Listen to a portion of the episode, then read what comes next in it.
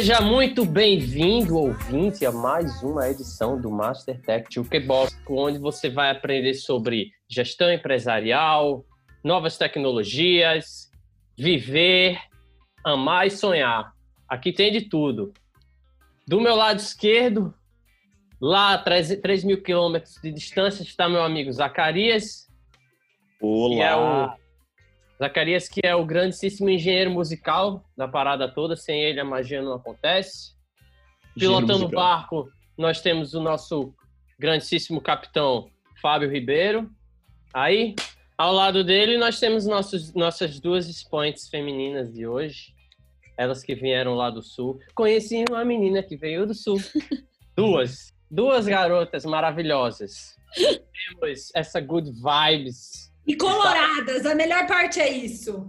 Colorado. Essas duas maravilhosas, começando com essa pessoa super good vibes, que se chama Maga Alonso. Oi, gente. Ao lado dela temos a grandíssima mulher Camila Chute. Uhul! E é isso aí, espero que vocês gostem mais um episódio aí do Mastertech Jukebox. Por favor, mandem e-mails, comentem, falem bem, falem mal de nós, mas mantenham sempre a gente aí no seu imagético? Sim, Bob Marley, Robert Nesta Marley. Sabe que tem uma curiosidade do, Rob, do Bob Marley e do Rob, Bob Marley que ele não sabem a data exata de não sabem, é, é entre é entre fevereiro e abril de 45. E aí por conta disso, Bob Marley é conhecido como um profeta lá na Jamaica, tal, e aí criaram toda uma teoria. É óbvio que ninguém sabe a data do Bob Marley, porque ele não nasceu. Ele é Deus. Se ele não nasceu, ele não pode morrer. Então, Olha, tipo, cultuam isso, pegam esse detalhe para fazer esse culto. E, aliás, tem muita coisa que envolve o Bob Marley, que não é santo, bastante controverso, aliás, tem bastante passagem da vida dele que, obviamente, não vem à tona e não tem que vir mesmo, mas ele é um cara controverso, a gente vai falar das partes legais aqui. E eu queria introduzir o programa, depois dessa sua apresentação brilhante, com uma música chamada Positive Vibrations.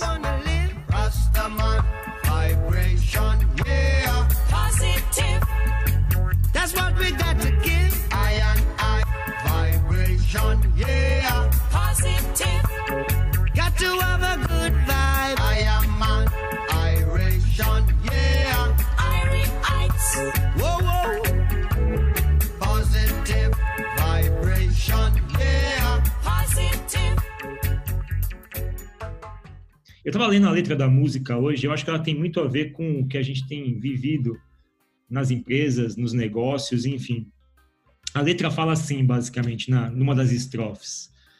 Porque é um novo dia, um novo tempo e é um novo sentimento, um novo sinal. Que novo dia? Estão entendendo? Vocês estão entendendo agora? Estão entendendo? Vocês estão entendendo agora? Ou seja, parece que ele, esse negócio meio que bate fundo, assim, porque quando ele canta isso especificamente, Bob Marley, a gente vai falar muito da. Com todo o respeito do mundo, se alguém estiver ouvindo isso e for da cultura rasta, me perdoem qualquer tipo de tropeço que eu vá fazer. Estudei um pouco para poder falar com um pouquinho mais de propriedade, mas ele é adepto de uma cultura muito à união, à igualdade, é, respeito ao meio ambiente, respeito aos animais. E eu acho que todo mundo deveria ouvir no começo do dia Positive Vibrations. O que, que vocês acham? Ainda quarentena. mais época de quarentena, hein? Achei uma boa receita pra gente sair vivo. E eu acho lindo que a gente tá, representa a cultura rasta, mas também os metaleiros estamos nem aí, né? Vamos mesmo. Os metaleiros aguentam mais, os metaleiros ainda não são bem organizados. Mas vamos lá. A gente começa com Positive Vibration. A primeira parte da apresentação não tem nada a ver com Bob Marley, tem a ver com uma letra de uma música, que é Get Up, Stand Up, que tem lá uma, uma parte da música que é Don't Give Up the Fight. Por que eu pensei nisso? Porque eu pensei o seguinte, esse é um recado para quem é pequeno e para quem é pequena, assim. E eu queria ouvir vocês todos falarem, porque eu tenho presenciado na quarentena, a gente é muito pequeno e nas relações de forças com pessoas mais grandes, não tem havido muita generosidade, assim, né? Quem é grande está exercendo sua grandeza nas pequenas coisas, assim, de um jeito bastante é, disfarçado, mas eu imagino que muita startup pequena, muita empresa pequena esteja passando por dificuldades e a gente não tem uma certa união, um certo, uma certa cooperação entre empresas nesse processo. É, é ruim, é difícil é, falar sobre isso, mas quem é pequeno acho que se se, se vê nessa situação e entende que numa posição de crise como a gente tem vivido, é, quem tem relações comerciais com empresas grandes tem percebido que nesses momentos a gente está tá enfrentando um pouquinho mais de dificuldade e há quem, obviamente, tenha levado vantagem em negociações, em processos de que envolvam questões financeiras e comerciais. Queria ouvir um pouco para vocês, mas eu queria dar um recado para as empresas pequenas, pequeno empreendedor, pequena empreendedora, don't give up the fight. Certo? Certíssimo. E pensando em, né, no momento que a gente está, eu fico meio meio chateada das pessoas também disfarçarem essa luta, né? E, e, se aproveitarem desse momento. Você vê movimento de banco e você vê que até nisso eles estão competindo, sabe? É, quem que faz a ação mais importante, quem que não faz. Então, acho que tem um lance de é, não, não desistir da luta e, ao mesmo tempo, pensar que luta que você quer brigar, sabe? Eu achei meio bizarro. Tem uns dois bancos importantes aí que entraram numa briga por disputa de horário. E aí, num dia, um falando que tá dando bilhões, no outro dia, o outro falando que vai tentar até o fim não vai parar. E aí, entrou numa briga que eu falei assim, cara, eu nunca na minha vida daria vazão para uma briga dessa, assim não vou colocar minha cara aqui para falar, para tentar jogar em cima e culpar o outro. Então, acho que é não desistir da luta e escolher quais lutas você vai querer entrar, né? E se você é de uma empresa grande, nunca use a seguinte frase: a gente está sem orçamento, pessoa pequena. Imagina que você é um milionário e está discutindo com uma pessoa com poucas posses e você fala, estou sem orçamento. Não tente reduzir preços de empresas pequenas, não tente evocar o departamento de compras, não tente tirar valor do pequeno e médio empregador, do pequeno e médio empreendedor. Não nessa situação. Quando o jogo voltar para trincheira normal, a gente pode até brigar, mas tentem respeitar algumas coisas que são muito grandes e assim, para quem é pequeno, é muito ruim ter que ouvir algumas frases feitas do tipo: a gente está sem condições, a gente está sem dinheiro, a gente está com isso, a gente está com aquilo, porque de alguma forma acho que poderia haver, pelo menos nesse momento, uma trégua nesse tipo de coisa. A gente está falando de valorizar o trabalho alheio, eu acho isso muito importante.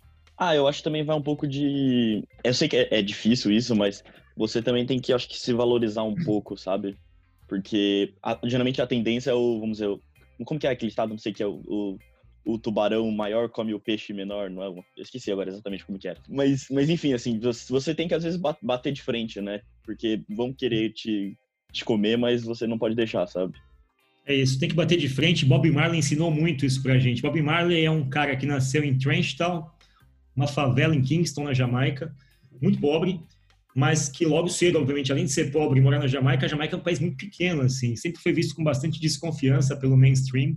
A gente vai falar um pouquinho de Bob Marley a partir de agora no nosso bloco 1, certo, pessoal? Bom, vou contextualizar aqui, beleza. Para falar de Bob Marley, tem que entender um pouquinho das raízes. E a gente sempre fala de raízes nos nossos cursos, fala de contexto. Vou falar um pouquinho das raízes do reggae. Década de 50, o que a Jamaica ouvia ali era que música crioula, música caribenha, é, tinha uma música, tinha algumas músicas chamadas mento e tinha uma chamada soca, eram ritmos caribenhos, soca, calypso e mento era tipo trio de músicas folclóricas e tradicionais que os jamaicanos ouviam na década de 50 e 60. Tem uma árvore meio que genealógica das músicas, se você pegar a árvore, o timeline da música jamaicana, começa ali com mento, com soca, com calypso, para depois chegar no no ska, depois chega ali no rocksteady, para depois chegar no, no reggae roots e depois chegar no reggae. Para chegar nesse processo todo, é bom entender como é que funcionava. Assim, o pessoal na Jamaica ouvia música. É, eu não sei como é que chama esses paredões de caixa de som que tem aqui no Brasil, nos bailes funk, nos bailes de periferia. Lá chama sound system. Como é que chama isso aqui? Ah, é, assim, quando você empilha uma série de caixas de som, isso chama-se sound system, esse paredão de caixas de som era cultural na Jamaica de você reunir as pessoas para ouvirem música nesse formato. E quem tinham essas caixas eram os toasters. Os DJs da Jamaica não chamavam DJs, chamavam toasters. Eles antecedem DJs na história. Muito bom esse nome, toaster. É, evitaremos piadas, obviamente, mas o nome é muito interessante. Chegou um momento que as pessoas que conduziam esses bailes de sound system, eles tinham como referência o quê? Tinham como referência a música americana, as músicas folclóricas, obviamente, crioulas, que eram músicas da Jamaica, ali da, do Caribe, e tinham as músicas que chegavam para eles da cultura americana, daqueles rádios que eles pegavam ali por estar perto de Miami, enfim, coisa do tipo. Então chegava muita coisa do sul dos Estados Unidos, de R&B, de soul e coisas do tipo, até que em um dado momento isso evoluiu e criou-se o ska. O ska veio nessa onda, começou com a música crioula, pegou um pouco de influência americana e veio o ska. O ska é um reggae mais acelerado, se a gente pudesse dizer assim. É uma música um pouquinho mais acelerada, Paralamas do Sucesso toca ska nos seus primeiros álbuns ali, tem um Selvagem, que é um skazinho bom e tal. The Police toca ska no princípio das suas gravações, mas começou com ska. Só que o ska era muito acelerado. Era difícil de dançar ska. O que aconteceu na Jamaica? Começaram um processo de tornar a música menos ágil. Ou seja, começaram a fazer, cara, não dá para dançar ska. Então veio o, o, sucessor do ska, que é o Rocksteady, que é um pouquinho mais lento, tem um pouquinho mais ali de influência de bateria e tal. É um sonzinho mais gostoso, mais devagarzinho, para você fazer aquela dança. Só que o pessoal falou, cara, não dá. Com essa mufa que tá aqui, ou a gente desacelera mesmo, ninguém dança. E aí... fizeram uma, uma retrospectiva Obviamente, o pessoal se juntou. Quem estava no baile, né, Zaca? Fizeram uma retrospectiva e falaram: gente, não vai funcionar, tá dando ruim, vamos desacelerar. O nosso, a gente não está conseguindo mudar o burn down aqui. O burn down não está tipo, uhum. não tá conseguindo acender. E aí falou: bom, vamos baixar o ritmo. E aí surgiu o reggae. Mental, Soca, Calypso, veio o Ska, veio o Rocksteady, depois veio o Roots Reggae, por final o Reggae. Na sequência, depois do, do, do Reggae, o que, que tem? Temos dancehall. Por que, que temos dancehall? Dancehall é basicamente a mesma coisa que o reggae. Só que o reggae você vai perceber que ele é mais político e ele é mais uma música de louvação, de exaltação. Eu diria que o reggae, em algumas, em algumas partes, é quase uma música gospel, assim. Se você tratar, obviamente, a temática Rastafari como religião. Depois do reggae vem o dance rock, tipo, tem o Shaggy, que ele canta bombástico, que é um dos, dos vertentes. E aí tem dub, que é um tipo de ah, reggae. é o quê? Ah, é. é. Depois, do, depois do dance hall ali veio o dub. É, aquelas pessoas que tinham sound systems, elas queriam ouvir um dance hall e pediram para um cara falar: Pô, você pode adaptar essa música para a gente, para a gente tocar no baile à noite? A gente quer uma levada um pouco diferente. O cara que fez a música, ele errou, ele esqueceu de colocar a voz na música. E ele passou a música adiante, o cara falou, cara, tá aqui e tal, ele achou que tinha feito o trabalho e passou adiante. Quando ele passou adiante, o cara falou, cara essa porra tá sem voz. Então o dance hall, na verdade, é como se fosse um. O dub, na verdade, é como se fosse um reggae sem voz, seja só a melodia do reggae, só aquele batidão, batidão, batidão. Hoje, obviamente, o dub tem voz, mas quando nasceu, nasceu como se fosse um reggae instrumental. Quando colocou isso para tocar à noite no baile, a moçada foi o delírio, e aí surgiu um novo estilo musical, e diria que o dub hoje na Jamaica é mais famoso que o reggae, na verdade. Houve-se pouco reggae depois que passou aquela onda toda. Mas para que a gente consiga trazer um pouco de negócios aqui, pessoal, vocês que trabalham com metodologias ágeis, um produto nascido de um erro. O que, que é isso, Camila? É, a gente fala muito num contexto de inovação, né? De você aproveitar, você entender que o erro ele faz parte de um processo que você nunca fez e tentar explorar quais são essas possibilidades que ele abre, né? Acho que essa árvore ela é muito representativa do que a gente chama de possível adjacente em última instância, que é, cara, quais eram as possibilidades que a gente tinha aqui em mãos? E não negligenciar esse erro e sim adotar ele como uma postura de aprendendo e ajustando, acho que foi essencial para a gente poder ter visto um brilhantismo como Bob Marley e a sua música que, que você vê nessa trajetória toda, Maga, nessa história, nessa pequena história que compila as raízes da música jamaicana, crioula, caribenha, as influências todas vindo dos Estados Unidos, até culminar no, no reggae gostoso que a gente conhece do nosso amigo Bob Marley? Deixa eu fazer um parêntese só, porque eu lembro até hoje que uma vez ah, eu fui, fui, viajar e tinha um cara que tinha uma escola na Jamaica, a gente acabou ficando amigo. É, e eu lembro da gente conversando, ele contando um pouco quão pitoresco é todo mundo achar que a Jamaica é um país africano, né? E só dando uma, uma digressão histórica aqui, Jamaica é uma ilha do Caribe extremamente turística, né? Vive de extrativismo, de, de madeira, enfim, e turismo hoje, mas em grande parte vive das suas, das suas vocações naturais, plus turismo, e foi uma colônia inglesa. Então, você fala inglês, obviamente você tem uma raiz africana forte, mas é um país que sofreu muita influência é, de ingleses e americanos, e até mais americanos, porque era mais próximo, né? Então, a colonização política foi inglesa, eles ovacionam Elizabeth, acham a rainha linda, maravilhosa, bom, Bob Marley não, mas a, a, colonização política vem da Inglaterra, mas a proximidade com os Estados Unidos e o quintal desse americano abonado é o Caribe. Então é muito, muito louco você pensar o quanto eles sofreram influências políticas da inglesa, né? Então, um pouco mais monárquico, cheio de regras e, enfim, e do outro lado, uma galera querendo explorar eles enquanto americanos. Então, o sotaque, as palavras, né? Eu lembro que quando, quando eu pensei um pouco mais sobre história e política, para mim isso me fez formar a imagem que hoje eu tenho da Jamaica, sabe? Desculpa, Isso é muito interessante porque você abriu uma porta de história, porque se não fechar, vai entrar muito. O, quem não sabe, assim, quem quiser uma dica de leitura, Sapiens, do Harari, ele conta um pouquinho a história da colonização do Caribe, ali, da América Central. No princípio, a colonização era para ter sido feita pelos próprios trabalhadores, que, obviamente, europeus, que estavam ali no processo de colonização, só que eles sucumbiram às doenças locais e os escravos africanos eram muito mais resistentes às condições climáticas daquela região para fazer um processo de colonização. Então, a escravidão, em tese, ela nasceu naquele processo como um efeito colateral, tipo, cara, a gente só é escravo porque a gente é forte e resistente, e esses branquelos de merda adoecem de febre e cagam tudo nas calças, então a gente tem que fazer o trabalho. E dali, obviamente, veio essa herança é, africana na Jamaica, e a Jamaica é colônia britânica, como algumas ilhotas ali no Caribe, como Trinidad e Tobago, uh, Antigua e Barbuda, é, Bermudas tal. Essas, esses paizinhos, eles têm um nome, uma, eles são chamados de Federação das Índias Ocidentais. E quando eles conseguiram suas colonizações, é, teve uma regra de abertura dos portos. Então, todo mundo que fazia parte de uma colônia, quando os portos abriram, podiam migrar para os colonizadores, ou seja, podiam ir para a Inglaterra.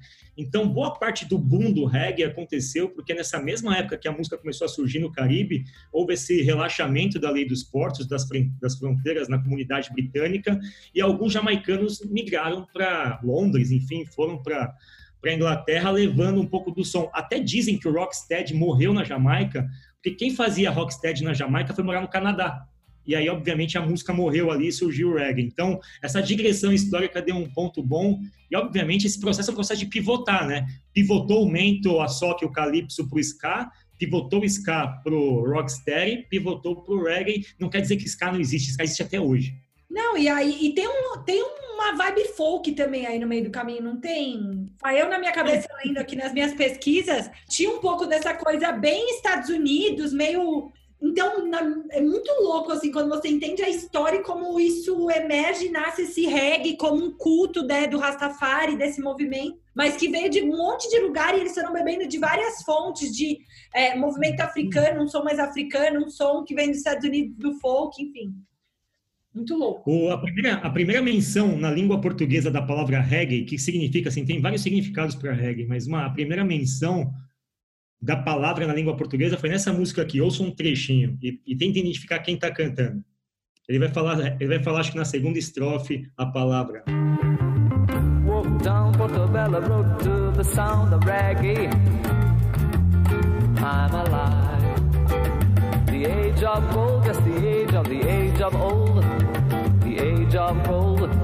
the age of music's past.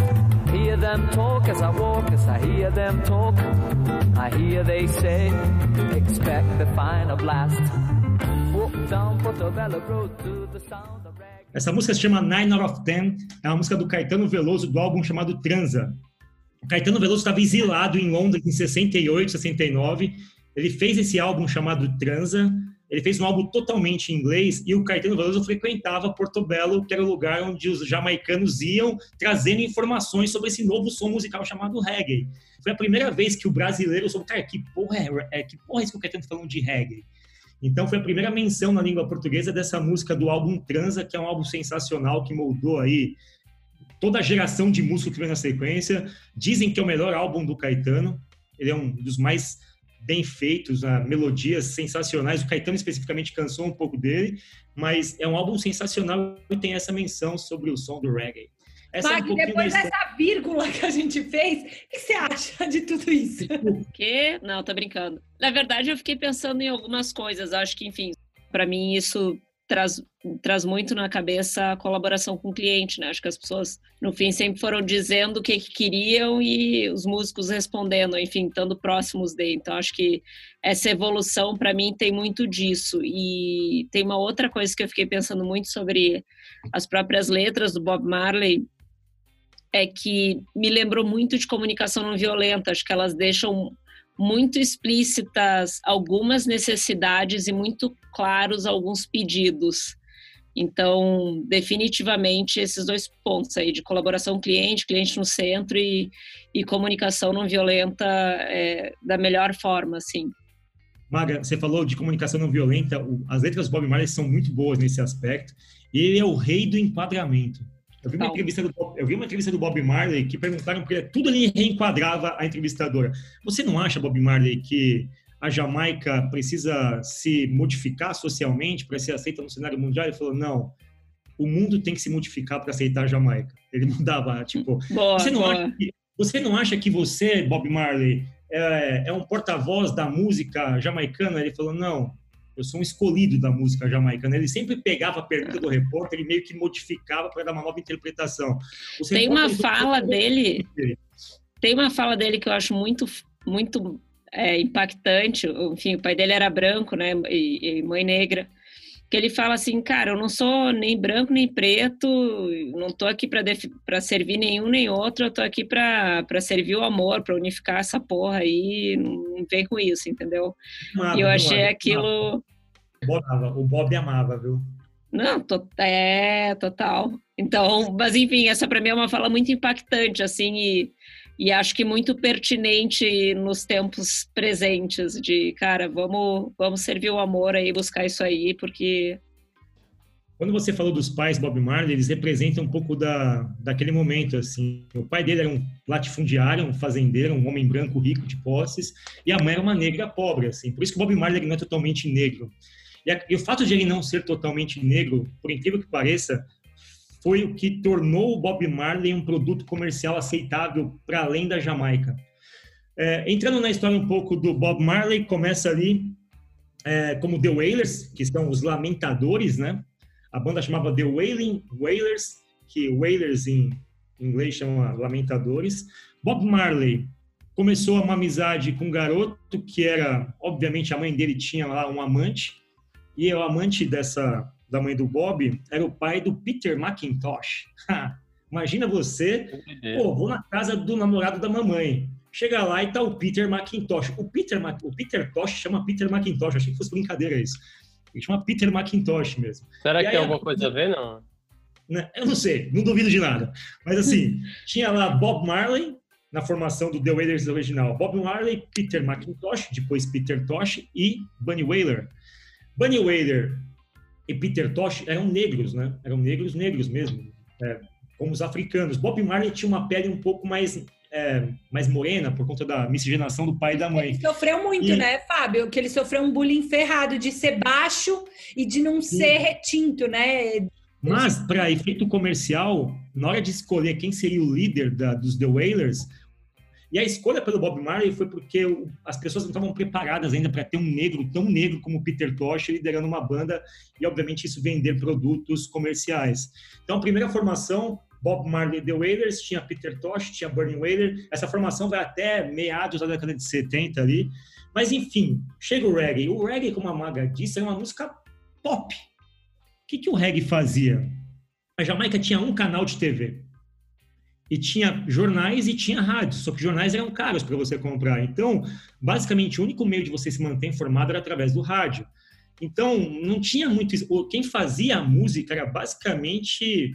É, via o que estava acontecendo de forma muito lógica ali. As pessoas falam: o Bob Marley era muito lógico na poesia dele. Tudo que ele colocava na letra, ele estava vendo. Então, assim, ele era meio que o cara do. Era um Adams óbvio da música do reggae. Ele meio que sentir o que estava acontecendo na sociedade, traduzir aquilo em música, porque na Jamaica a música era uma espécie de veículo de, de mensagens, de informação. Então, no começo, o reggae não era uma música como veio a se tornar depois, quando veio a cultura rasta. No começo, era uma música sobre cotidiano, sobre amores, sobre perda, sobre tudo que tem no cotidiano. Era música pop na sua essência. E não sei se vocês sabiam disso, mas o reggae, como a gente conhece, ele não nasceu totalmente rasta. O que aconteceu, e aí a conversão do Bob Marley, é, o rastafarianismo, eles odeiam esse nome porque tem o sufixo ismo. E eles acham que tudo que tem sufixo ismo remete à Babilônia, remete ao controle que, que eles querem se desvincular. Então, eles só chamam de cultura Rastafari, ou Rastafari, que eles falam. Essa cultura vem é, da dinastia da rainha de Sabá. Um dos seus descendentes, de número 225, é Haile Selassie, que nasceu na Etiópia e é o imperador etíope. E ele foi tido como sendo da dinastia da rainha Saba, ele é, obviamente, o Messias negro, é o representante de Jah, que significa Deus na terra. Rastafari significa Ras, príncipe, Fari, da paz, príncipe da paz. Então, Haile Selassie, o imperador etíope, ele é obviamente aquele cara que ele é venerado como Messias negro e dali que emana a cultura Rastafari, tanto que as cores da bandeira Rastafari são as cores da bandeira etíope.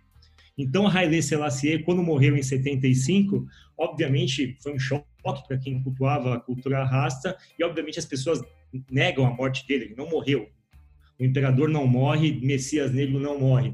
Mas toda a cultura vem disso. E os jamaicanos africanos, é, muito é, condenados por serem africanos e serem escravos, se apoiavam na cultura rasta como sendo, cara, tem um Deus nosso aí. O Deus não é o Deus branco, o Deus católico que a gente vê nos pôsteres da Santa Ceia. O nosso Deus é o Messias negro, é Jah. E aí, para você ter uma ideia, a cultura rasta foi muito marginalizada na Jamaica. Todo mundo que se assumia rasta tomava enquadro, tomava tapa na orelha, tinha que morar afastado, tinha que morar nas montanhas, porque era marginal. É tipo, você acredita numa coisa que é uma que é uma heresia, não, não existe um outro Deus, entendeu?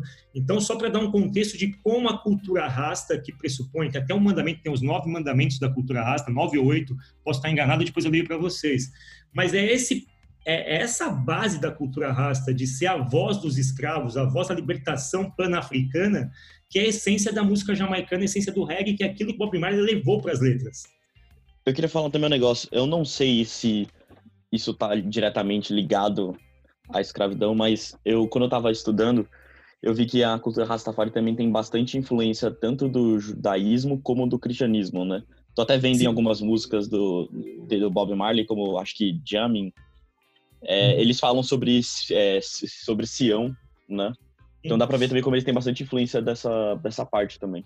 É como se fosse um judaísmo negro, assim eles falam, né? Porque de fato o Rasta nasceu na igreja católica, nasceu dentro da igreja batista jamaicana.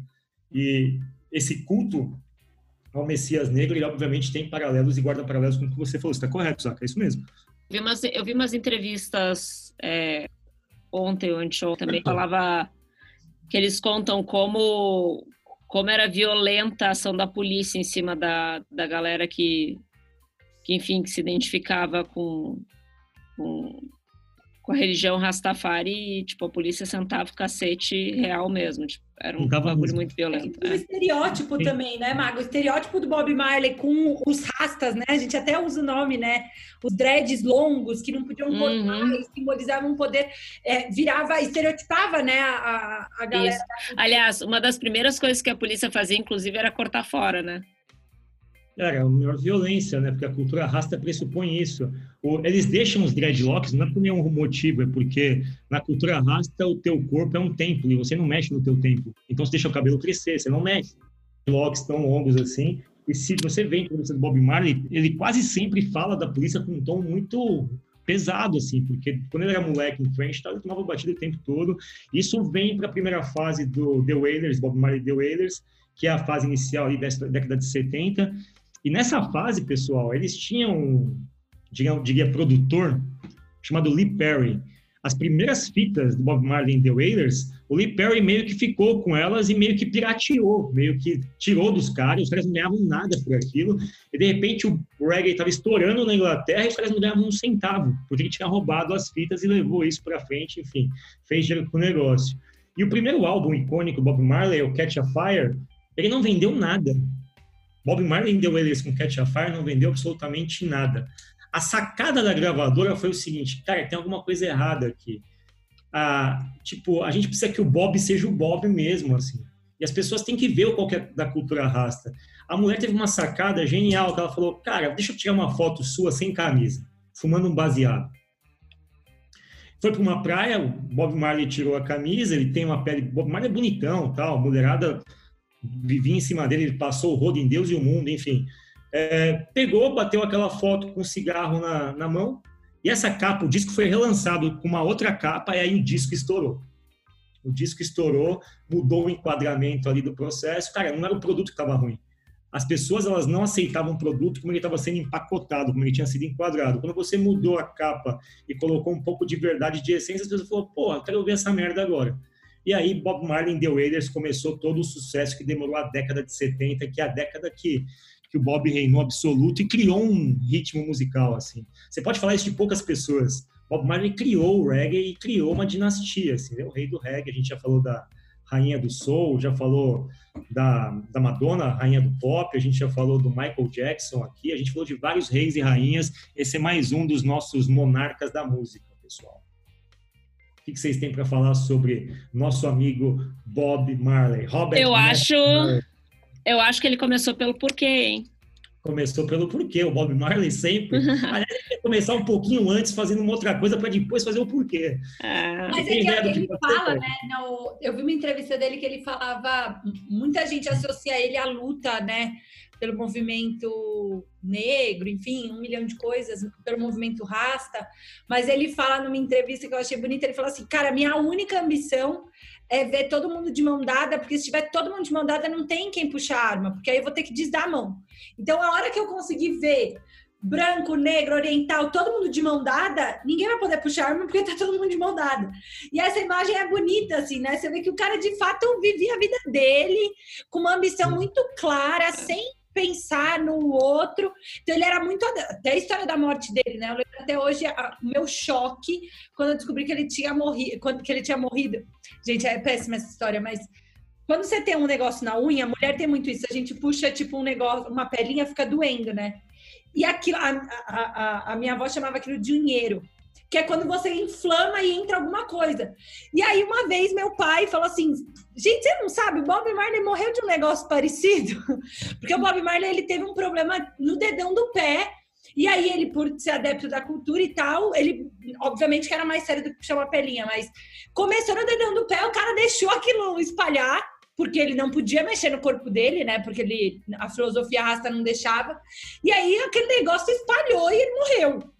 E aí eu lembro do trauma, que a primeira relação que eu tive com o Bob, Bob Marley era o trauma de, tipo, ter um negócio que começa na minha unha e invade o meu corpo. Boa, a gente vai pegar esse ponto, você vai abrir o próximo bloco com esse assunto. Tá Tem bom. uma coisa com a unha no próximo bloco. Ótimo. Eu queria encerrar com o Boy. Boy, o que, que você sugere do nosso amigo das Ilhas Caribenhas aí para a gente encerrar o bloco? Ah, eu vou de Concrete Jungle. Concrete Jungle. Arrasou. Quer fazer uma palhinha? No sun will shine in my bed today. No sun will shine. Já vou pular aqui. Uh. Boa! Encerramos o bloco com o boy aqui recebendo Bob Marley. The high yellow moon won't come out to play. Won't come out to play. I said,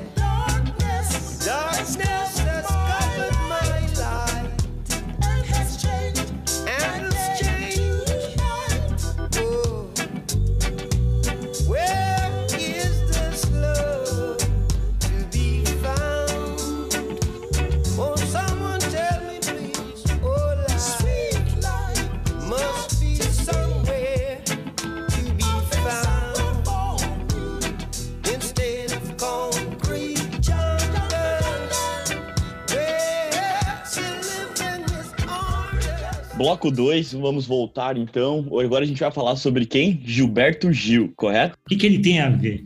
A gente falou que Caetano foi o primeiro que pôs a palavra reggae na música nacional. Gilberto Gil era simplesmente apaixonado pelo Bob Marley. Gravou álbuns até inteiros de reggae, No Woman, No Cry, enfim. Tem um álbum Caia na Gandaia, lá, Caia em Gandaia, que é muito... Essa música é dele?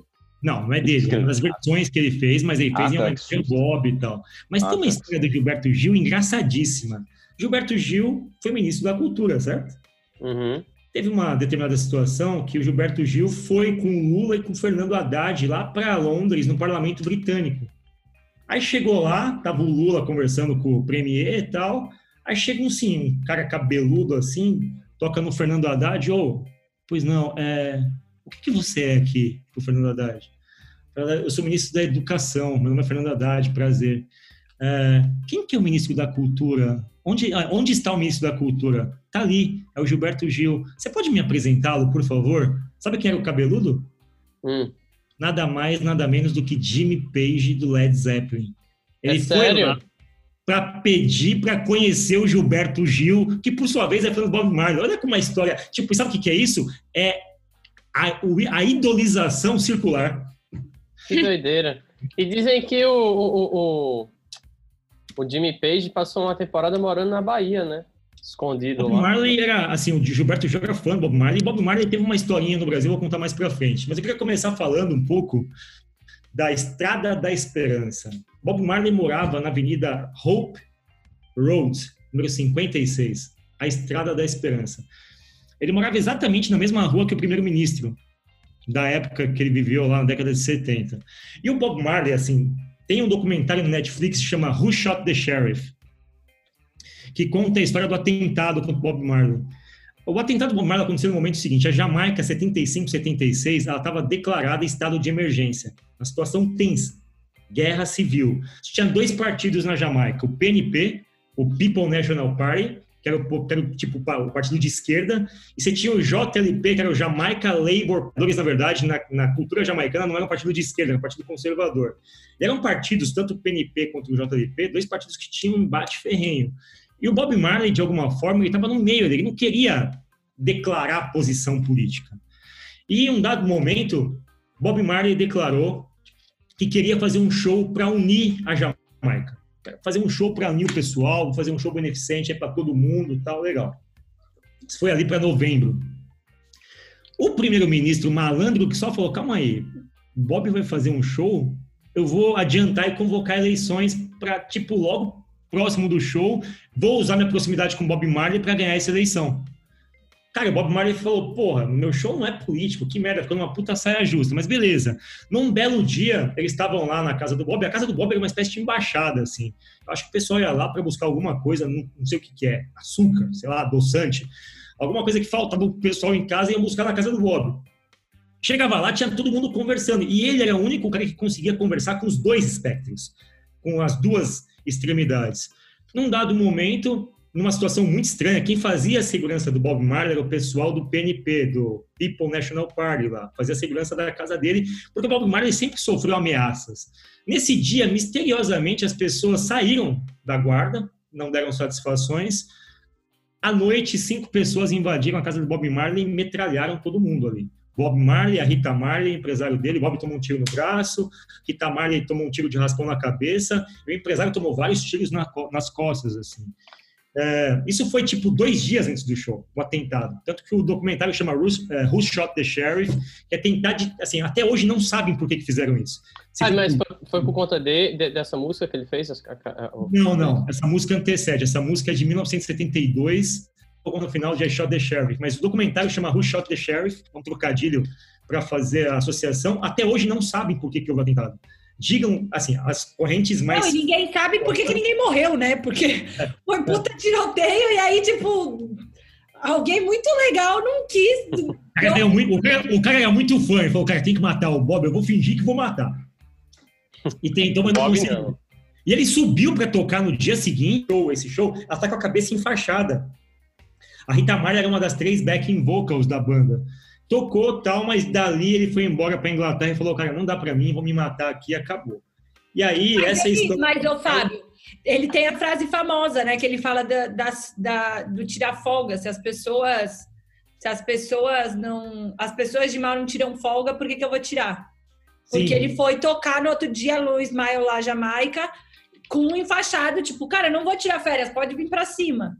Depois ele foi embora, mas o que a Maga falou é o Bob Marley praticava comunicação não violenta nas letras, mas ele era um pacifista no dia a dia mesmo, assim. Ele queria juntar a Jamaica, tanto que tem uma foto icônica do show, que é o Bob Marley no centro do palco, na eleição, é, segurando as mãos em cima da cabeça dele, assim, tipo, foi um momento de trégua na briga estava acontecendo na Jamaica. Na, na, real, ele foi muito malandro nisso, né? Porque é uma situação desconfortável, onde acho que se esperava que ele fosse posicionar de alguma coisa e disse, cara, vou posicionar com o que acredito aqui, vou fazer esses dois otários das mãos, porque é, de outro jeito não vai dar. Então, eu amo essa história, sério. Não, é também não, esse... eu não conheci ela e achei, tipo, cara, malandro, malandro, mané, mané, né? O legal, demais. o legal do Bob Marley, a gente já deve ter lidado com situação onde a gente tem que ser muito, muito equilibrado para não ferir com algum dos lados da negociação, assim, né? Eu diria que essa característica que ele exerceu nesse processo era meio que gerenciando o cliente, o time de desenvolvimento, como se ele fosse um PO, assim, sabe? Tipo, ó, pessoal, não se matem aqui, tipo, ó, o time dali tá fazendo merda, vocês estão bravinhos e tal. Mas ele foi uma. Ele, ele, país, né? ele tinha uma missão muito clara que era pacificar o país como um todo. Então, era muito claro para ele qual era o resultado final daquele produto. E ele ia ter que se virar para conseguir ter a paz ali. Os artistas daquela época dizem que ele sofreu atentado pelo político. O político da oposição, do JLP, do Jamaica Labour Party, comandou um atentado porque falou: tá bom, vai apoiar o cara aí, beleza, vamos meter pipoco em você, otário. E aí meteram um pipoco na casa dele, mas é muito estranho a história, porque eles invadiram a casa e não conseguiram matar ninguém. Tipo, atiraram para todo lugar, mas acertaram só as coisas meio que. Era tipo um susto, sabe? O susto. E aí o Bob Marley fugiu da Jamaica, foi embora. 77 tem uma historinha. Já, Bob Marley era fã de futebol. Fã, fanzaço. Fanzaço, fanzaço. Foto, ele uma que... das fotos mais famosas é sempre ele sem camisa, meio musculosão, assim. É, tem várias fotos. Tem foto dele com a camisa do Palmeiras, foto dele com a camisa do Santos. E tem um jogo que ele veio jogar no Brasil em 80, um ano antes de morrer, fez uma, uma ação promocional com todos os artistas do casting dela. E quem estava no casting da gravadora? Chico Buarque e Bob Marley. Bob Marley veio para o Brasil, Chico Buarque estava aqui. Vamos bater a bola? Vamos bater a bola. O Chico Buarque tem um time de futebol até hoje que chama Politeama, que joga bola todos os dias. O Lula joga com ele e tal. O Bob Marley é fã de futebol. Fizeram uma pelada, se você colocar Chico Buarque e Bob Marley, tem uma pelada dos dois jogando lá, tipo, se divertindo a valer. Foi a única vez que o Bob Marley veio para o Brasil, só que ele não tocou. Ele só participou desse jogo de futebol. Só que esse jogo de futebol é em 80. Em 77, Bob Marley jogou uma partida de futebol e machucou o dedão do pé. E fez lá uma machucadinha e falou: ah, cara, sei lá, cultura rasta, não acredita em médico, aqui a gente só se trata com ervas tal, e medicina alternativa, enfim. Só que a parada meio que foi pro médico e falou: pô, é, tá aí. Chico Buarque e o Bob. Os ele começou a ter um problema, se agravou, ele foi no médico, estava com um cancro na pele do dedão. O médico falou, cara, você tem uma salvação, amputar o dedo. Ele falou, aí ele teve um dilema religioso, porque na cultura rasta você não mexe no corpo, ainda mais amputar um dedo. E ele falou, meu, se eu amputar o dedo, eu não vou conseguir dançar.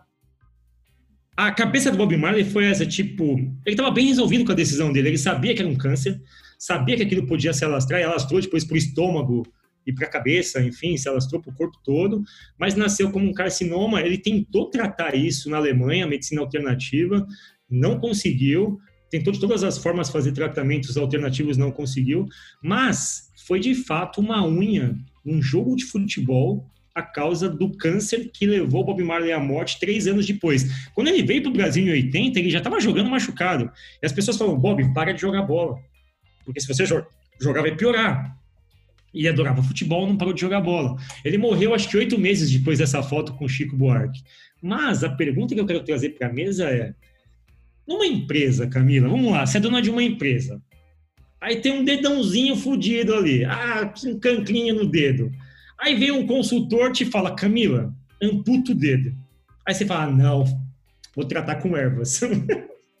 vou tratar com ervas, vou levar isso com ervas, vou já rasta, tipo, vou embora com isso aqui, vou com o dedo mesmo, porque vai curar pouco, quando você fala de empreendedorismo, principalmente esse empreendedorismo de palco e tal, que eles falam, não, não pode desistir, tem que ir até o final. É meio que uma, uma religião, né? De você ovacionar algumas coisas que quem olha de fora fala assim, oh, tá errado isso aí. A gente olhando de fora, e eu lembro que isso, me, isso chocou a minha infância.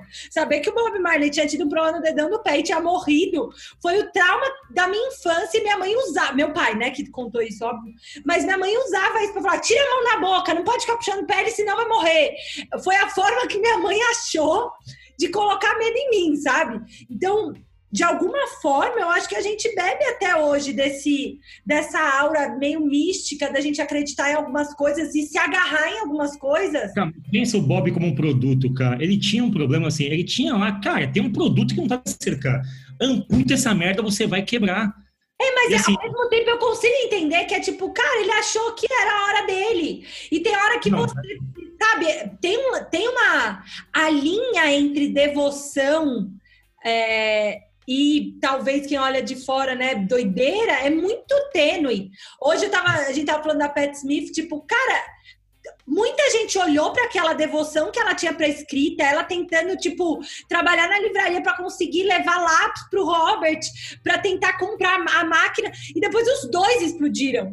Cara, naquela época eu tenho certeza que deve ter falado, amputa, para, você tem que se dedicar, menina, vai pôr comida no prato, vai se cuidar, vai não sei o quê. Então, eu consigo entender que existe uma linha muito tênue aí. Óbvio que doença é um pouco forte, né? Tipo, contra. Né, difícil. Biologia é meio difícil. Mas, tirando esse aspecto mais de saúde e tal, eu acho tênue essa linha. Eu não consigo ser totalmente contra. Vou abrir pro pessoal, só falar um comentário. Eu tava fazendo um café hoje de manhã e tava meio que refletindo sobre isso. Eu falei, cara, o Bob Marley é inteligente, por que ele não fez isso? Depois eu fiquei, cacete, cara porra, ele optou por preservar o corpo. E assim, é engraçado, reflexão muito poderosa.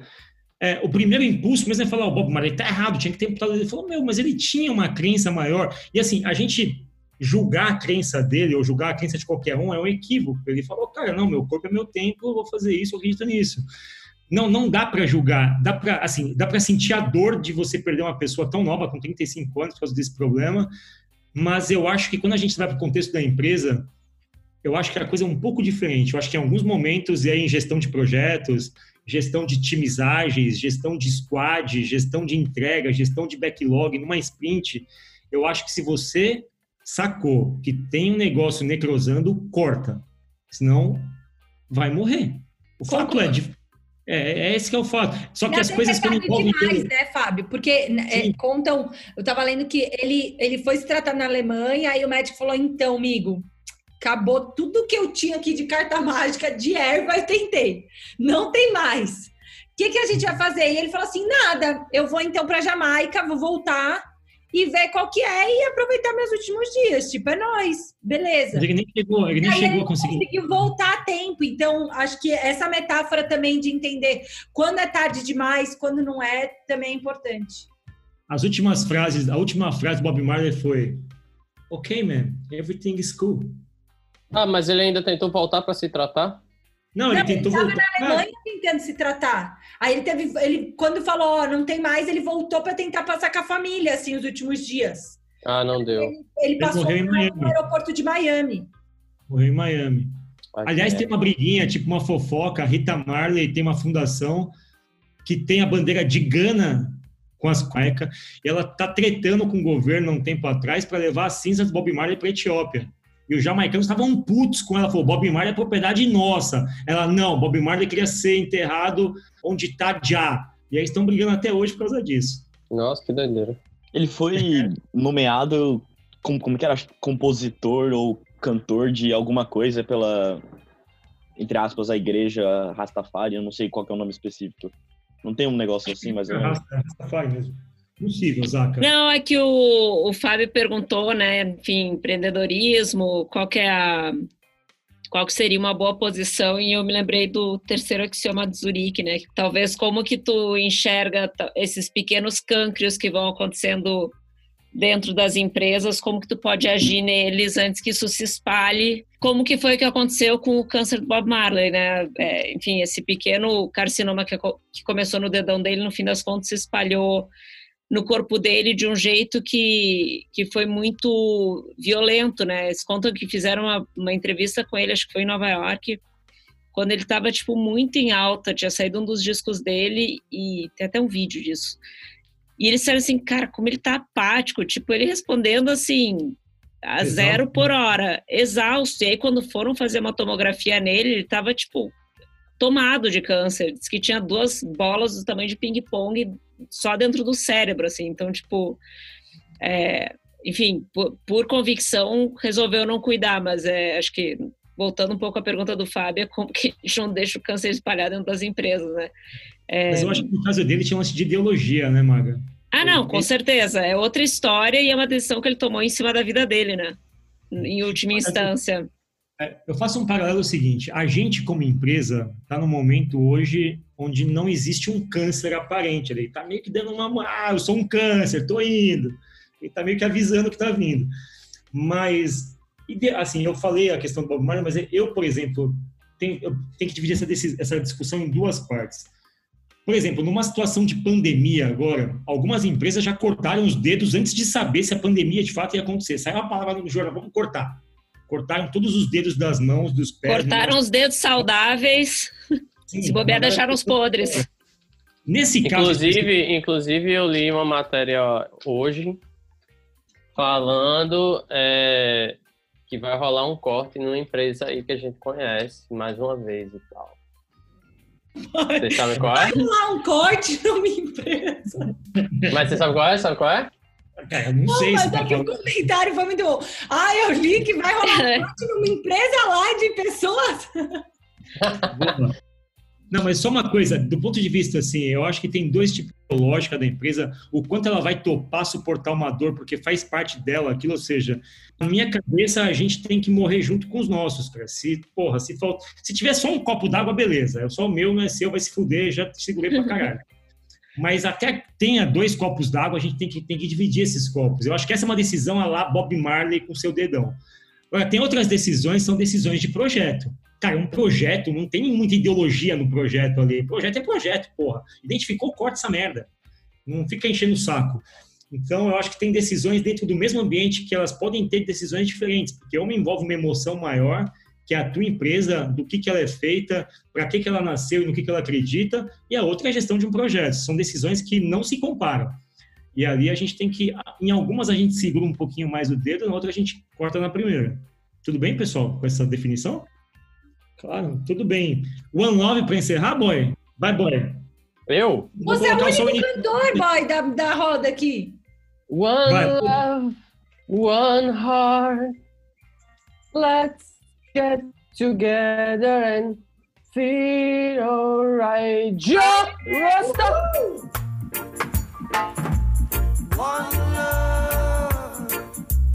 One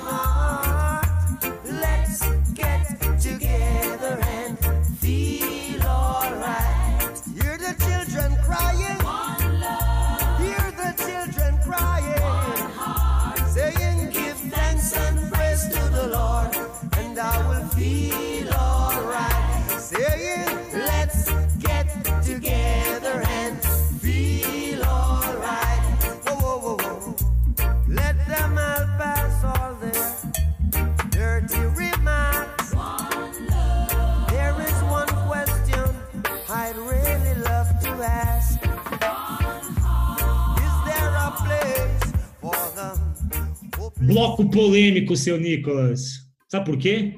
A gente vai falar de apropriação cultural.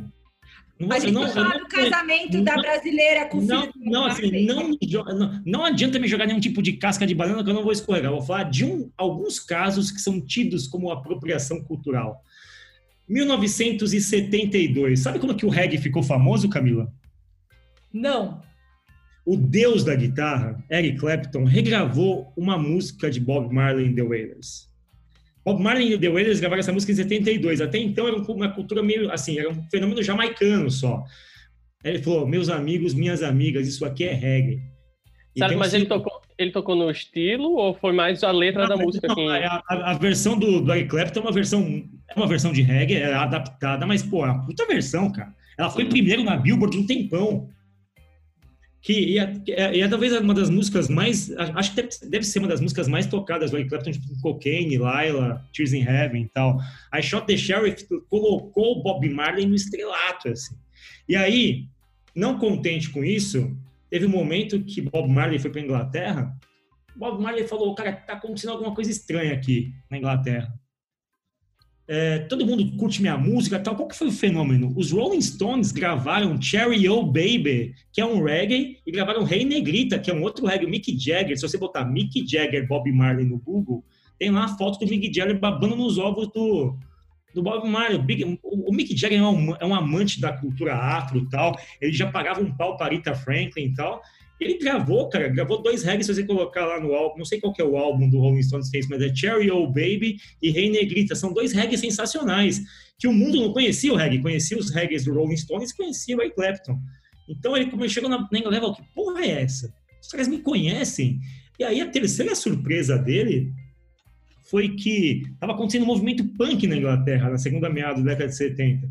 Ele falou, caralho, esse The Clash é muito louco, porque esse The Clash é tipo eu. Tipo, eles estão cantando as mesmas coisas que eu canto para a juventude da Jamaica, só que no ritmo do punk. E aí, cara, The Clash e Bob Marley gravaram umas paradinhas juntos. Imagina o punk e o reggae. Tem um negócio que chama lá, não sei, ah, o nome é até um nome combinando essas duas coisas, mas veja bem, The Clash, que tem um pouquinho de ska no The Clash, se você pegar alguns álbuns do The Clash, tem umas partes ali que são meio de ska, que vem uma influência da cultura jamaicana. E os caras tinham ali um ponto de contato na questão de rebeldia, eram rebeldes em duas, duas pontas extremas, e aí, depois de morto já, surge uma banda chamada The Police. The Police que... tem muito influência de reggae. E que coisa irônica, porque Bob Marley odiava a polícia. Os rastas odiavam a polícia. A banda chama The Police. E como é que chama o álbum do The Police? Reggae de Branco. O primeiro álbum do The Police. Chama Ragata La Blanc. Ragata Blanc, Reggae de Branco. E começa com Message na Bottle. Se você ouve o disco do The Police inteiro, cara, aquilo é reggae, aquilo é ska na essência. O Sting não desmente isso. E aí o Sting, numa entrevista, o Sting fez uma parceria com o Chag, do Mr. Bombastic lá. E aí perguntaram para ele, ô Sting, essa porra que você faz aí na apropriação cultural, não, cara, de pegar a música dos negros lá da Jamaica tal, e pôr apropriar essa parada toda e roubar a parada? Ele falou, cara, não penso assim. Eu não penso dessa forma. Aí o Shaggy que falou para ele, falou, calma aí, pessoal. Quando Eric Clapton, quando os Stones e quando o Sting toca uma música dessa, o que acontece na rádio? O pessoal vai falar, calma aí, que está tocando? The Police. Quem que são as influências dele? Quando toca o Sting, o pessoal vai buscar as influências e o pessoal começa a consumir a cultura de raiz jamaicana de novo. Então a defesa do Shaggy foi o seguinte, cara, não sei se vocês querem colocar isso como apropriação cultural ou não. O que eu sei é o seguinte, quando eu toco Stones, quando toca Clapton fazendo reggae, quando toca The Police, quem ouve na Jamaica vai buscar as referências e volta pro reggae de novo. Então, se ele está se apropriando não, não me importa. O que ele está fazendo é abrindo as portas do mainstream para a gente entrar. Então, é um tipo de discussão. Eu sei que esse assunto ele tem N variações, eu não vou entrar em variações desse tipo. Eu só quero contar essa palhinha histórica que aconteceu sobre toda a influência do, vejam aí, Eric Clapton, The Police e Rolling Stones, que foram influenciados pelo reggae, que aí, obviamente, tem o ska, que influenciou um monte de gente. Mas, especificamente, eu queria falar para vocês o que, que vocês acham disso, dessas influências paralelas. É muito comum a gente, como empresa, falar, ah, vou copiar o modo de trabalhar do Spotify. Mas sabe o que, que eu pensei? Mais do que copiar, é aquela empresa que vem com a parceria. Sabe? Tipo, ah, deixa eu usar o seu, cola aqui, porque eu vou te dar vazão. O, até que ponto é apropriação do seu trabalho e até que ponto, de fato, a pessoa tá querendo te dar vazão, tá querendo te dar espaço, te dar palco para você crescer, sabe? Então, acho que tem, além dessa coisa de copiar, é, a parceria genuína, porque de fato Gilberto Gil, é, Chico Buarque, o próprio Rolling Stones gostam do Bob Marley, queriam dar vazão para o reggae, queriam pautar isso, e até que ponto eles estavam tentando se fazer em cima disso, sabe? A, a, gente, especificamente sendo pequeno, a gente é o Bob Marley da história, né? Até conseguir sucesso. A gente se pega pensando se essas parcerias são genuínas, se as pessoas de fato querem, fazer coisas com a gente ou é só uma apropriação, né? Sim. O, o, a questão toda é que tanto Sting, os Stones e, obviamente, o nosso amigo Eric Clapton são brancos, né? O que gera bastante discussão sobre a coisa toda. Mas eu não queria entrar nisso de forma, obviamente, com a densidade que o assunto do reggae, partindo lá das raízes musicais da música crioula caribenha, passando pela adoção do, da cultura e do conceito raça na música, o surgimento do reggae The Wailers na frente, Peter McIntosh, Bernie Wailer, Bob Marley ali depois se tornando um expoente da música, passando por toda a sua emancipação aí no mundo, é, na, na, cultura musical mundial, a sua participação política, a sua parte de sempre ser um pacifista, uma pessoa que buscava o diálogo, o seu exílio forçado em Londres, a sua fatalidade que começou com uma unha num jogo de futebol, para culminar nesse processo aqui de copcats da indústria musical. Queria ouvir um pouco de vocês aí para a gente encerrar nosso episódio baseado no nosso grande Bob Marley. É impressionante isso. Quando eu ouço Bob Marley, eu fico pensando, cara, quem viveu na década de 70 era muito sortudo. Porque tinha tudo ali, tinha tudo. O mundo, todas as coisas interessantes que eu gosto até hoje estão naquela época da vida, sabe? E você vê um cara que criou um ritmo musical, que criou, não criou o ritmo, obviamente, mas que fez o ritmo se tornar popular. É admirável que uma pessoa na Jamaica, um negro na Jamaica, num país pobre, vindo de uma favela, com toda a desigualdade, tenha se tornado o que Bob Marley se tornou. Para mim é impressionante. Queria ouvir um pouco de vocês agora, nossa rodadinha final. Eu gostei da, da discussão da apropriação cultural é, porque no caso do, do, do, reggae, como você é, exemplificou aí, foi benéfico banda, né? É, e é interessante isso, porque às vezes é benéfico e às vezes, às vezes não. E quando não é, a gente diz que foi apropriação cultural ou sei lá, sei lá o que foi, né? Então, é bem, bem polêmico, principalmente no mundo da música, assim, na minha opinião. Ô, boy, é... boy, sabe que o Chico Sainz é um cara tido como antenado pra cacete, né? Sim. Chico Sainz era tido como antenado. E aí teve o Chico Sainz gostava de umas bandas em São Paulo que nem os paulistas gostavam. Nem os paulistas, não, nem os paulistas conheciam. Ele era meio que fuçava aqui, achava umas músicas lá no Recife, lá. Pode crer. Consumindo música meio que na pirataria e tal. Aí um dia, chegou uma, uma, um CD de uma banda de São Paulo, o pessoal colocou para tocar e falou, ô, meu amigo, olha isso aqui. Só que a cidade do Chico, o Chico copiou direitinho. Tipo, o Chico sai esse meio que na caruda, assim, porque todo mundo fala, pô, Mangue Beat e tal. De fato, é um som original, uma linha original. Uhum. Tipo, Chico Sainz é o que foi Bob Marley, mantidas as proporções. E o Chico Sainz teria a mesma estatura cultural que tem Bob Marley para o Brasil, ele teria que o Bob Marley tem para Jamaica, ele teria para o Recife para o Brasil. Só que até o Chico Sainz estava uma sugada. Quando você ouve ah, as duas, cara, o Chico Sainz sugou essa parada. Todo mundo suga tudo, pô. Ó, é. Ontem eu tava ouvindo uma banda é, que se chama The Supremes, acho que é dos anos 70. Ah, a Diana Ross em The Supremes? É, exatamente. Cara, eu juro que eu encontrei morango do Nordeste. Eu encontrei ele, o cara copiou. Certeza. É, mas fiquei cantando, eu fiquei, caramba, mano, os caras copiam tudo gente? Será que é sugar? Ou é você, você é fruto das suas experiências? Tipo, não tem como você separar algumas coisas, tipo, toda vez que a gente vai fazer o podcast, eu tenho que lembrar, tipo, da onde que eu tirei o ator, o, o, né, o artista, o que que ele marcou. Você é fruto dessas relações, dessas conexões que são só suas no seu cérebro. Eu concordo, eu concordo.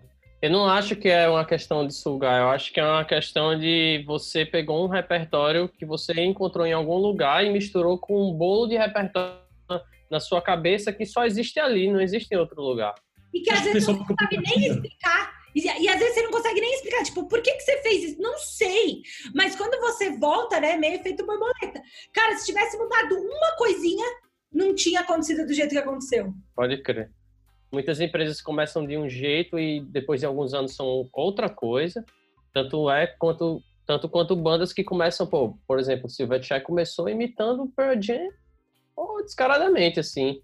É, é, apesar de não ser tão parecido, mas assim, os álbuns que foram se sucedendo foram indo completamente em outra, por outra vertente e a, e a banda foi encontrando sua identidade, sabe? Ô, boy, se você pudesse fazer um paralelo, assim, o Mastertech, ele é um ska um pouco mais acelerado, é um rocksteady, que é ali uma zona mais central, ou ele é um regão, aquela coisa lenta, mais, mais politizada, mais batidão, mais para dançar aquela, aquela dancinha com o cabelo para trás? O que, que você acha que a Mastertech é? Tá pro ska ou tá pro reggae? Ska. Tá ah. pro é. Tá pro ska, eu também acho. Se não que for, que às vezes tem uns dias que é um Dead Malzão, um Skrillex, Ali. o Skrillex é dub, não é? Essa, é, é tem, um sim. Dubstep é. vem do dub.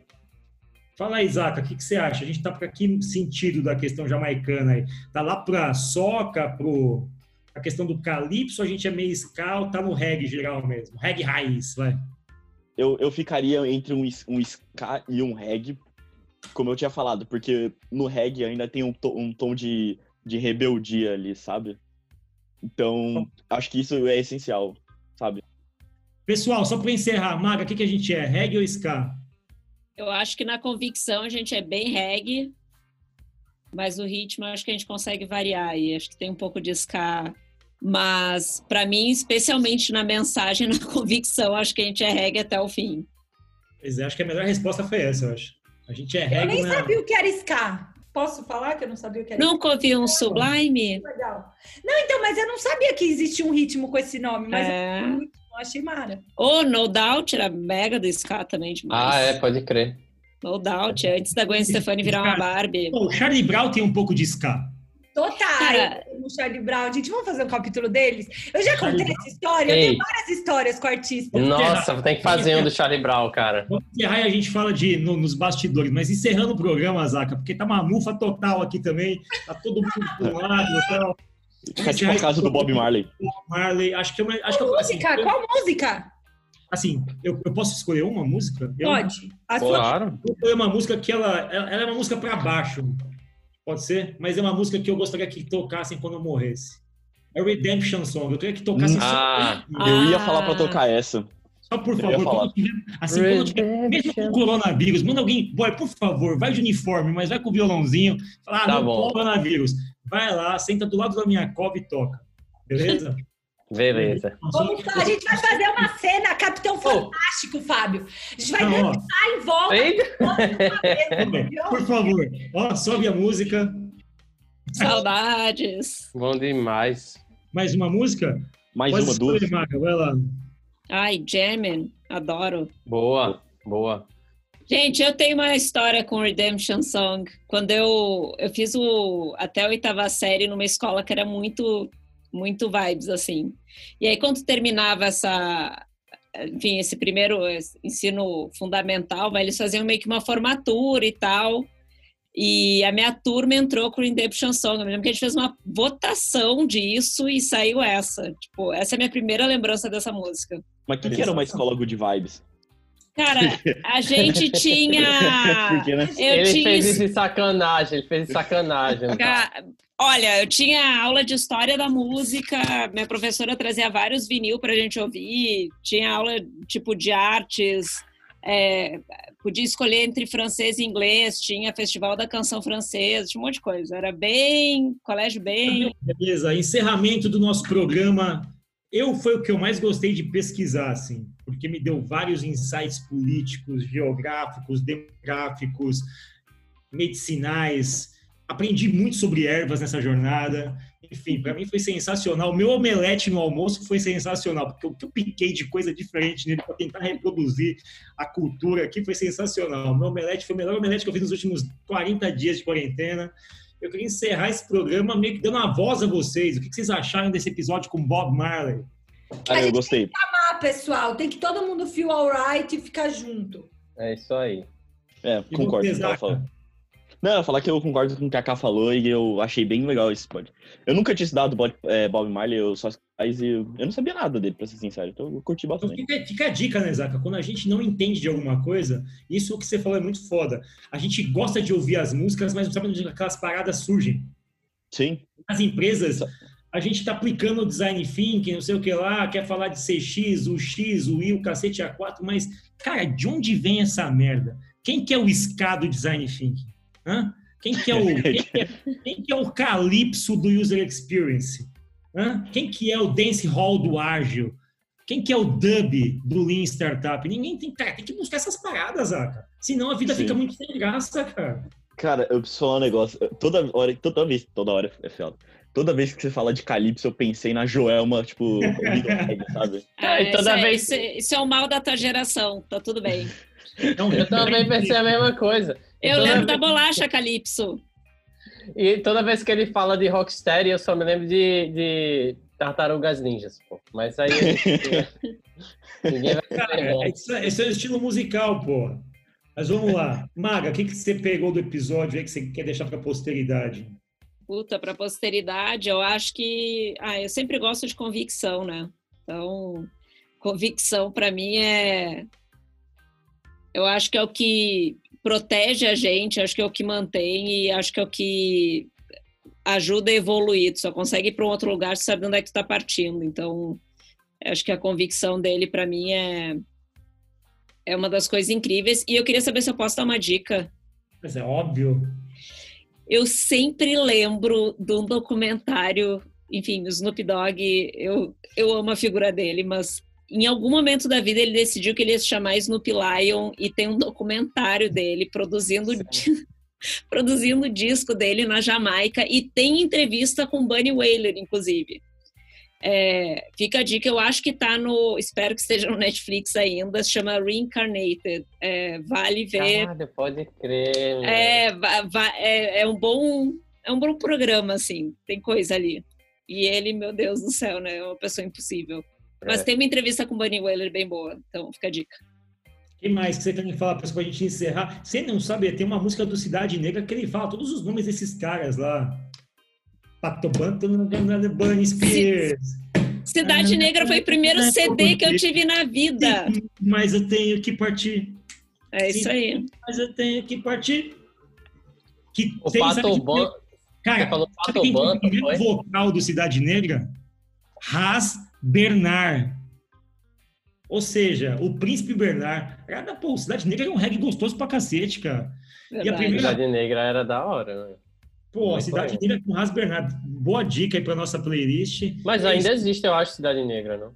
Tem o Tony Garrido, né, cara? Mas eu não sei se tem Cidade Negra mais.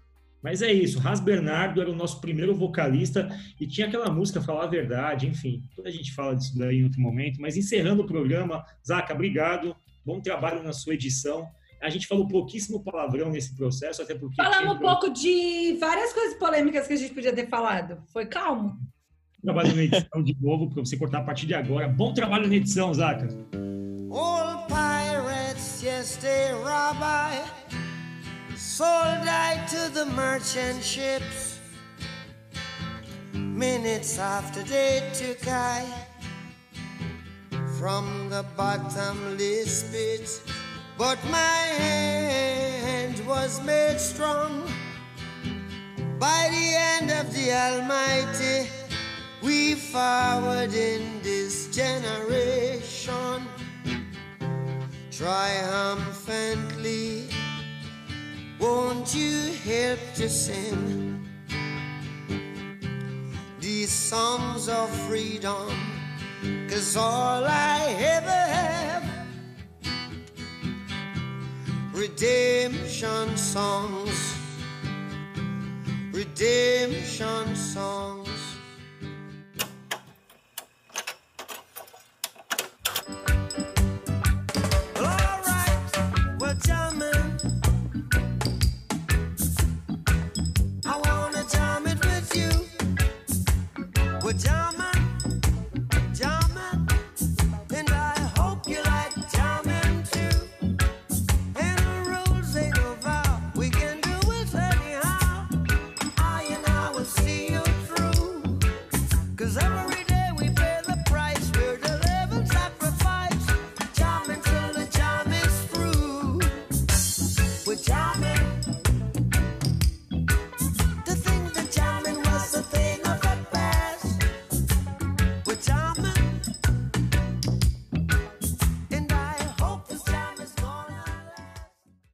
Esse podcast foi produzido pela Mastertech.